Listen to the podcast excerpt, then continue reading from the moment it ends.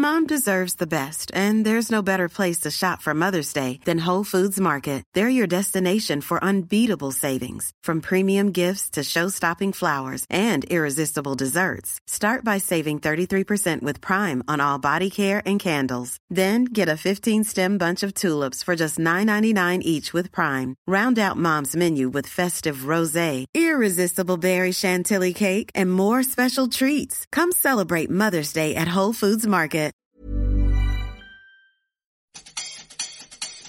One, two, sound check, sound check. Sound check.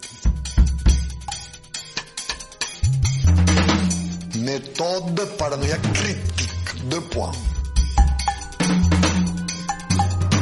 Paranoïaque, c'est le maximum du délire, et critique, qui veut dire le maximum de raisonnement. Vincent Malone, Pierre-Étienne Michelin. le bonhomme Michelin.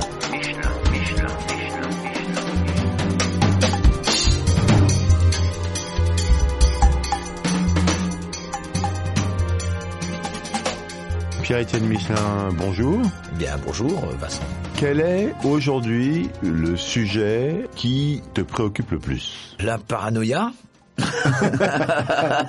Euh, peut raconter comment euh, no- ça s'est passé. Hein. Vincent Malone, donc on se connaît, euh, et euh, tu m'appelles il y a trois semaines pour me proposer un, une émission de radio, un podcast sur la paranoïa. Alors moi, la première chose qui me vient à l'esprit, c'est de te dire, ok super, mais moi j'y connais rien du tout en paranoïa. J'ai tendance à faire hyper confiance euh, aux gens que je rencontre et euh, je pars du principe que toute personne que je rencontre est extraordinaire, magnifique, sympa et, et sans danger. Donc euh, je, je- t'ai répondu, euh, euh, t'es sûr? Parce que moi j'ai encore en paranoïa, j'y connais vraiment rien quoi, tu vois.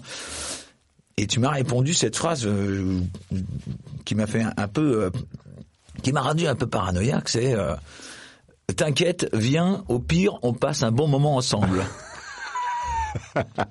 Voilà la bonne construction de podcast quand Ah, même. exactement. Hein, hein. Ah ouais ouais. Ah j'ai dit, écoute, alors qu'est-ce que veut dire cette phrase? J'ai trouvé cette phrase hyper anxiogène finalement. Et donc euh, je me suis dit, euh, ok, bon bah je vais y aller. Et j'avais pas du tout réfléchi à ce que pouvait être la paranoïa.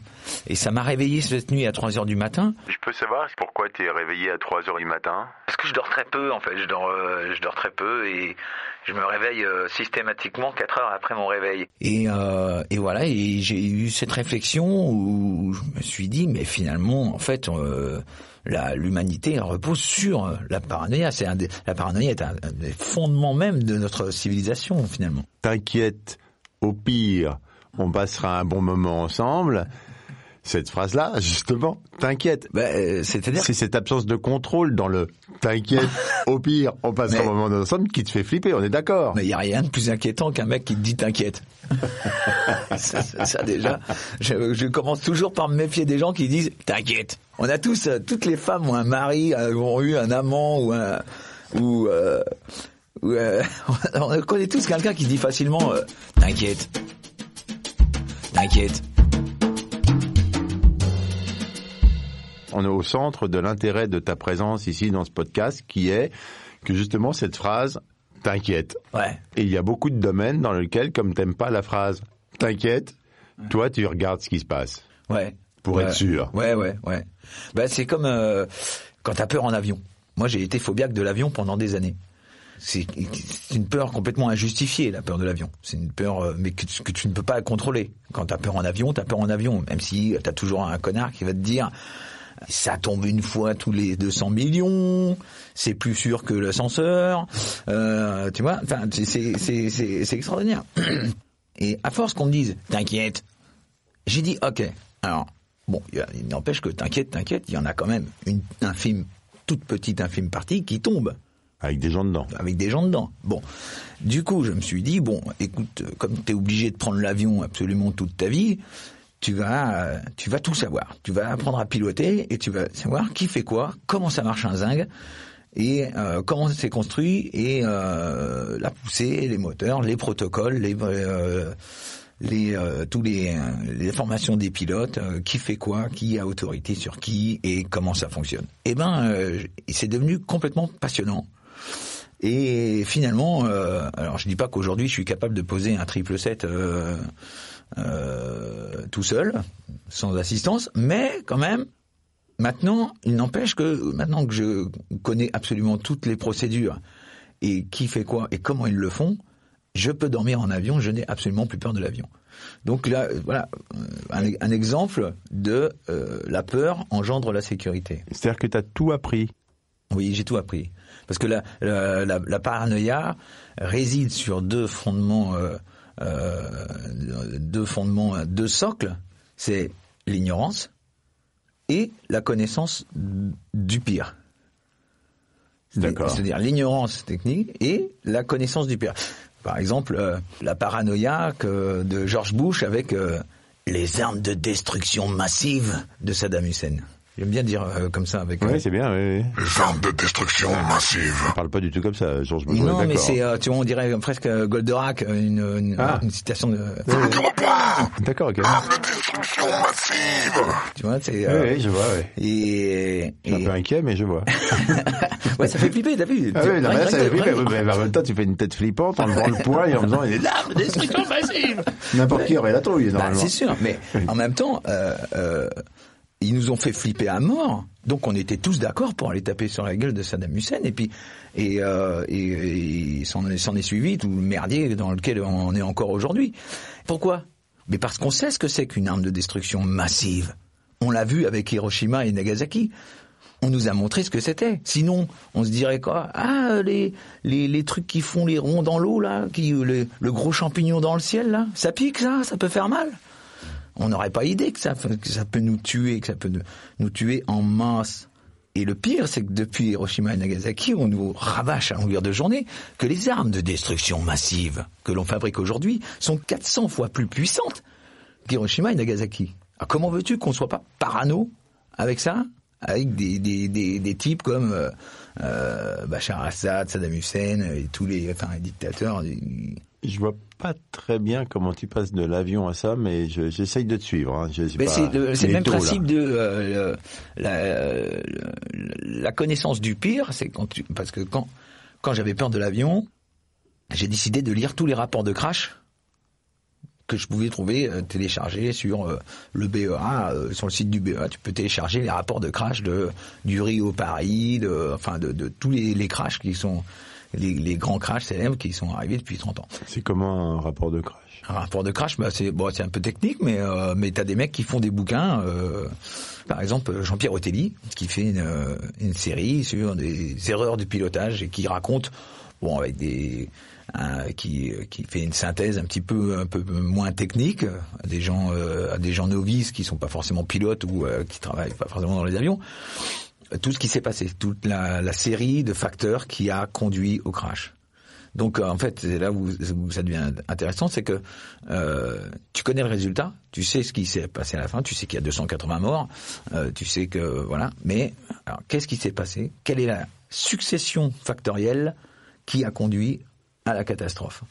Et donc euh, donc quand on a peur de l'avion, on a une paranoïa qui n'est pas justifiée parce qu'on ne connaît pas tous les facteurs qui peuvent nous mener à notre destruction. Une fois que tu les connais, t'as autant la trouille. Non, parce que tu sais que ce qui est déjà arrivé, normalement, ne devrait pas se reproduire en aviation. Et pourquoi Parce que chaque crash est un cas d'école extraordinaire. On analyse euh, absolument le moindre accident, euh, le facteur humain, le facteur technique, et, euh, donc c'est des gens qui sont quand même assez compétents, qui sont, c'est des, on trouve, je trouve, c'est pour ça que je trouve la- l'aéronautique assez, je trouve que l'exemple est bien dans la paranoïa, parce que l'aéronautique c'est la quintessence de la technologie humaine.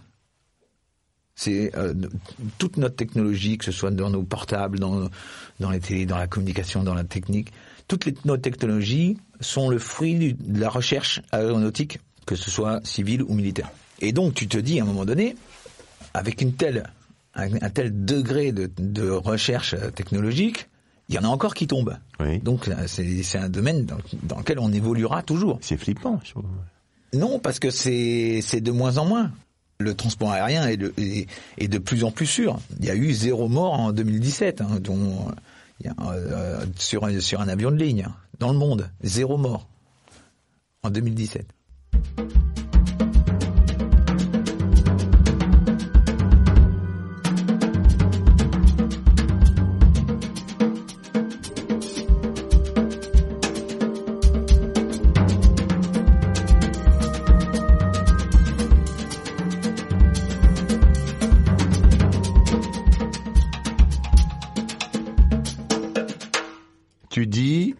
Départ, tu as peur en avion, Ouais. comme beaucoup de gens, parce que tu as peur qu'il tombe.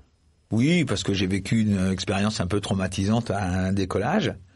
Pas grave du tout, hein. C'était une, une procédure normale. Juste, il a interrompu. euh, il a euh, c'était sur un, un Paris-Nice. euh, il a, il a, le pilote a interrompu le- le- la procédure de décollage juste avant V1, qu'il avait la vitesse au-delà de laquelle tu es obligé de décoller. Donc euh, juste avant V1, ça va quand même vite. L'avion est déjà lancé à une certaine vitesse. Donc quand le mec décide d'interrompre le décollage, je peux te dire que ça fait ça fait beaucoup de bruit, t'as la tête dans le, dans le fauteuil de devant, et euh, t'as les casiers qui s'ouvrent, les sacs qui tombent et tout, c'est une scène de catastrophe. Et moi j'étais papa depuis 15 jours. Et, euh, et je commençais à m'endormir parce que à l'époque j'avais pas peur de l'avion et je, dor- je dormais très bien en avion. Et j'étais papa depuis 15 jours et je me suis dit oh non oh non merde pas maintenant je je tu vois, je viens d'avoir un bébé c'est con euh, pas connaître son père enfin tu vois le truc qui tu, tu- tu- il est sur et euh, bon finalement euh, rien euh, le mec il dit Nous, euh, mise de procédure avec la tour, on fait demi-tour, on décolle, tout va bien, euh, aucun problème. Dormez tranquille. Ok, euh, bon, ok, cool. Et, euh, et finalement, en fait, ça m'a déclenché une espèce de phobie exponentielle, où plus je prenais l'avion, et plus je psychotais, et plus ça, ça me rendait parano. Et donc c'est là où j'ai décidé de comprendre, comprendre euh, pourquoi ça pouvait être dangereux, et pourquoi ça ne l'était en réalité très peu. Les avions tombent. Euh, De moins en moins, encore une fois, de moins en moins. Oui, mais ils tombent. Il en suffit d'un. Il en suffit d'un, il suffit de, il suffit de, il, De a celui ce- où t'es dedans, quoi. Ah bah, c'est sûr que quand j'ai- quand j'étais, euh, quand j'étais, oui, mais c'est, c'est irréaliste. Enfin, je veux dire, c'est tellement, c'est tellement décevant d'avoir peur de quelque chose et qu'il se passe rien. C'est tellement, tu peux pas savoir ce que c'est que de flipper la veille, de pas dormir, de monter dans un avion avec le, avec la, la boule au ventre, avec, euh, j'allais dire, euh, l'envie d'aller aux toilettes euh, et et, euh, et d'être très très mal et d'arriver. Et au moment où t'entends toutes les ceintures qui se détachent, les réacteurs qui, les moteurs qui se coupent, tu dis eh merde, tout ça pour rien. Tu vois, t'as presque envie à un moment donné que tu vas t'es en plein vol et tu vas ah bah voilà je l'avais dit. Ah bah c'est de la merde votre truc. Non mais c'est vrai à un moment donné t'as presque envie qu'il arrive un truc pour dire ah bah voilà j'avais raison c'est de la merde. Vous, vous n'êtes pas prêt hein. Ah non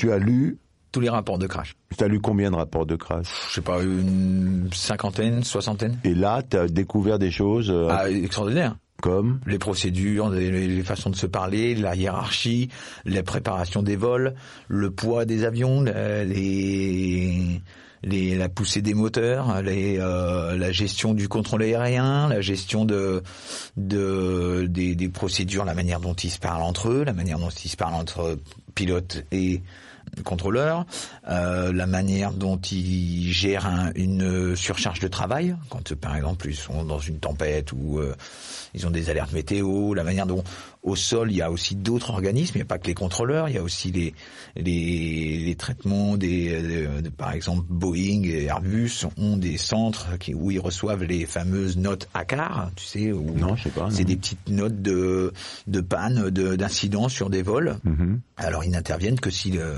les pilotes euh, demandent euh, une assistance euh, à, au- à Boeing, euh, au, di- au dispatch, je crois, ça s'appelle. Tout ça fait que euh, toute, toute cette toute cette harmonie de gens qui travaillent ensemble, qui réfléchissent à à, à progresser. euh, et euh, comme j'ai alors de- depuis euh, donc euh, j'ai une très bonne copine à moi qui est pilote euh, Air France et qui m'a emmené, euh, du coup, comme euh, je suis absolument passionné et que je connais tout, elle m'a emmené euh, en, en rotation à Singapour. On est parti ensemble euh, en 777, en Boeing 777, et euh, une journée dans un simulateur où elle était euh, examinée avec un instructeur qui lui déclenche des pannes qui lui déclenche des, des pannes, des, des pannes moteurs, euh, des, euh, Hmm. une porte de soute euh, qui décompresse. Comme dans Apollo 13. Ouais, comme dans voilà et euh, donc euh, et c'est c'est absolument passionnant de voir à quel point ces gens euh, poussent le détail pour arriver à une une sécurité optimale quoi. C'est là où on, on reviendra d'ailleurs sur, euh, j'espère, sur euh, notre fameux Plisman, sur sa théorie des, des qui n'est pas le seul des des euh, Chemical 13. chemical 13. Le fait que les avions, en fait, la traînée derrière, qui est longue, en fait, c'est des produits chimiques qui nous Voilà. mettent de barium ou je sais pas quoi pour, Voilà, euh, voilà. pour, pour- nous assouvir, pour, pour, oui, enfin, pour cacher la couche d'ozone, euh, des, Ouais, enfin, ouais. des trucs un peu bizarres. Oui, oui. Il y en a qui disent que c'est pour nous empoisonner, que ça c'est Toi, t'as une idée là-dessus, toi? Alors alors oui, j'ai une idée là-dessus qui Mince. pour moi est enfin pour moi là, par, là pour le coup, euh, je crois qu'on est vraiment dans la quintessence de la paranoïa. Ça demanderait tellement de travail à tellement de gens de faire ça qu'il serait impossible de garder le secret. C'est comme le 11 septembre.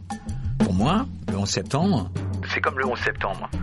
alors, que, ce, que ça a été commandité, que ça a été machiné, que c'est... Bon, ça, euh, j'en sais rien. Bon, ça, euh, j'en sais rien. Mais je préfère pas le savoir, évidemment.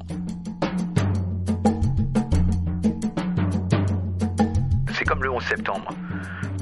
Mais par contre, qu'on remette en question que le fait qu'il y ait bien des avions qui se soient... euh, que des types aient pris possession d'avions et qui s'est foncé dans les tours. Alors, on voit un milliard de trucs sur Internet, euh, comme quoi euh, c'est des c'est des montages vidéo, euh, il y a des preuves et tout ça, euh, que qu'il y avait des bombes dans les tours, qu'il n'y a pas il y a jamais eu d'avion sur le Pentagone, que euh, C'est comme le 11 septembre. Pour Policeman, c'est très clair. ça, C'est des, c'est nos vaisseaux spatiaux qui ont tiré sur la tour. Ils l'ont fait fondre. Ouais, pourquoi pas, pourquoi pas, pourquoi pas, mais, mais je me dis toujours, il faut avoir un peu l'humilité de se dire que ce qu'ont fait les mecs du 11 septembre, c'était facile. C'était facile à faire. Et que de monter un tel truc, que ce soit faux, aurait été finalement beaucoup plus difficile. Et il y a beaucoup plus de personnes, ça aurait été beaucoup plus, surtout difficile à masquer et cacher pendant toutes ces années, et euh, que, que finalement, ces, ces 22 types là qui ont réussi à prendre des avions très facilement, c'est hyper facile, c'est à la portée de tout le monde de euh, sur euh, sur des logiciels de, de, de pilotage, de s'entraîner à foutre un Boeing dans un dans une tour, dans une montagne où euh, c'est hyper facile. Donc il faut avoir à un moment donné l'humilité de se dire bon, on a merdé, on n'a pas pu venir voir le truc, on n'avait pas imaginé que ça puisse arriver. Bon ben, euh, on va réfléchir à comment trouver des solutions pour que ça n'arrive plus. Mais de d'inventer toute l'histoire, de faire des montages vidéo, je, trouve la difficulté plus grande finalement que euh, que- ce qu'ont fait réellement les, les terroristes du 11 septembre. Sur le 11 septembre, tu dis, il ne peut pas y avoir de complot parce que mon analyse fait que ça serait plus compliqué que ça soit un complot que ça soit la vérité. Oui, oui. Pour les avions, pareil, quoi. Après, après, att- attention, je suis pas complètement naïf non plus. Qui est du complot euh, à, des, à des échelles internationales et tout ça? Évidemment, pour moi, euh, euh, le monde ne pourrait pas fonctionner sans complot gigantissime du pouvoir et du capitalisme en général. Ah bon? Ah bah oui. Bah oui, et ça, à la limite, il faut mieux pas qu'on sache. Il vaut mieux pas qu'on sache. Moi, ça m'intéresse pas de savoir que euh, tel président a fait buter euh, tel mec parce que euh, il, il préparait, euh, il préparait un attentat ou quoi. Ça m'intéresse pas de le savoir. Je, je ne veux pas le savoir. On ne devrait pas le savoir. Pourquoi monsieur Parce que, parce qu'en fait, c'est comme, c'est, je passe peut-être du côté de la mais euh, c'est comme de, après chaque attentat, de donner le nom de- du terroriste et de sa photo. En fait, c'est juste pour, en fait, bon, alors moi, ça me révolte parce que ce mec ne, mérite même pas un, nom sur une, tombe. C'est, trop d'honneur déjà. C'est déjà trop d'honneur de et il faut que il faut que les, les, les mecs qui prévoient de faire des attentats euh, pour quelconque idéologie que ce soit ou religion ou quoi se disent bien qu'ils vont mourir dans l'anonymat le plus complet. Ça, ce serait, je trouve, beaucoup plus efficace déjà, de commencer par là, parce que finalement, ça nous sert à quoi D'avoir le nom et la photo du terroriste, des, euh, des mecs du Bataclan, des... ça nous sert juste à se dire, euh, je le connaissais ou pas? Ah merde, ah bah je le connaissais pas. Donc euh, ah bah ça, ça me touche pas, alors c'est bon, tu vois Ça sert juste à nous rassurer, mais pas du tout. Pas du tout. Par contre, ça, ça, ça rend complètement du coup parano ceux qui connaissaient les mecs et qui se disent putain merde je le connaissais pas j'ai rien vu venir. Ça rend peut-être parano aussi ceux qui ont peur des Arabes, par exemple aussi, quoi, tu vois. ah bah évidemment ça les maintient dans la paranoïa totale de leur propre racisme. Après qu'on soit raciste ça euh, je sais pas si tu connais euh, un éminent euh, neuroscientifique qui s'appelle Idriss euh, Albert Khan qui dit dans son bouquin euh, c'est un mec qui qui est super c'est un conférencier il fait fait des bouquins super sur le cerveau, sur la biologie, sur la nature, sur, euh, et, euh, qui, com- qui combine un petit peu toutes ces spécialités. Et euh, il explique que euh, naturellement, physiologiquement, le cerveau est raciste. attends, attends, tu rigoles, mais ça se tient parce que Le cerveau, en une fraction de seconde, est capable d'analyser une personne ennemie ou amie. En une fraction de seconde. euh, avec l'expression du visage, s'il est armé, tout ça.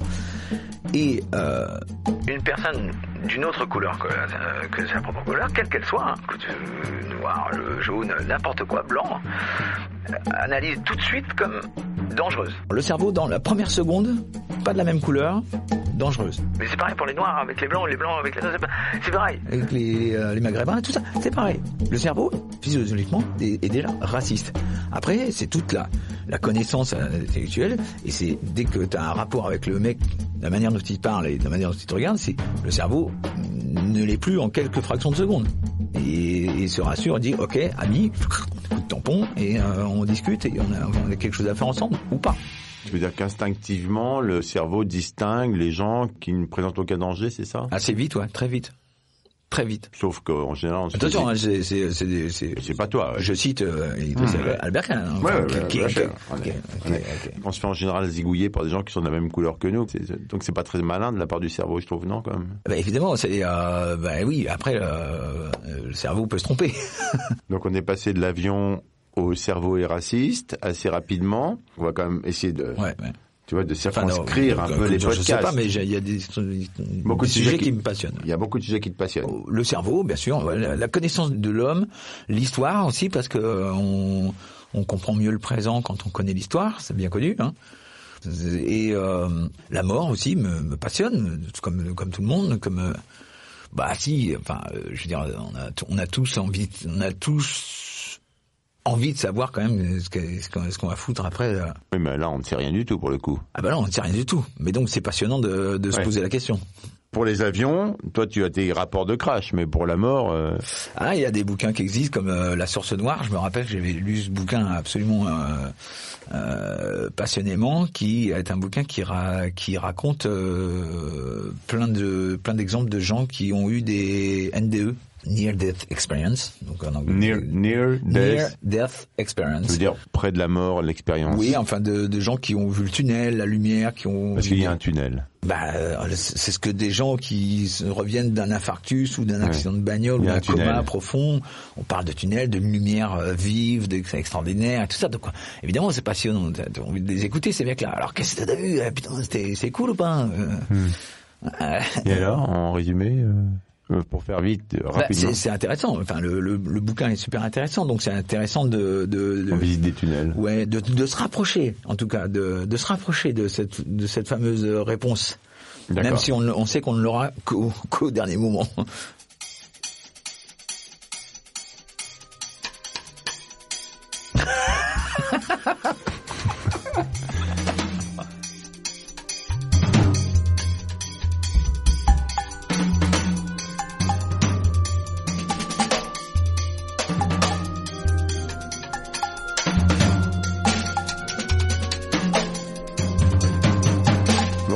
Merci. Merci, euh, avec plaisir. Salut. Salut.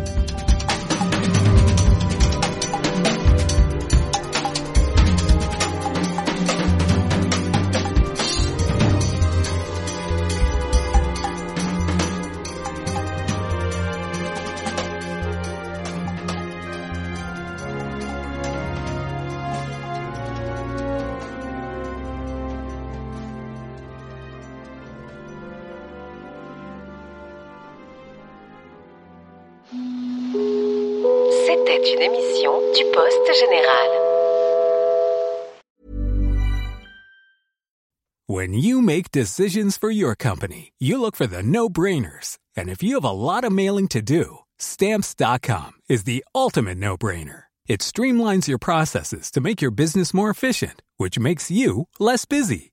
Mail checks, invoices, legal documents, and everything you need to keep your business running with stamps.com. Seamlessly connect with every major marketplace and shopping cart. Schedule package pickups and see your cheapest and fastest shipping options from different carriers with rates up to 89% off USPS and UPS rates. And with the stamps.com mobile app, you can take care of mailing and shipping wherever you are. Make the same no-brainer decision as over 1 million other businesses with stamps.com. Sign up with code program for a 4-week trial plus free postage and a free digital scale. No long-term commitments or contracts. That's stamps.com. Code program.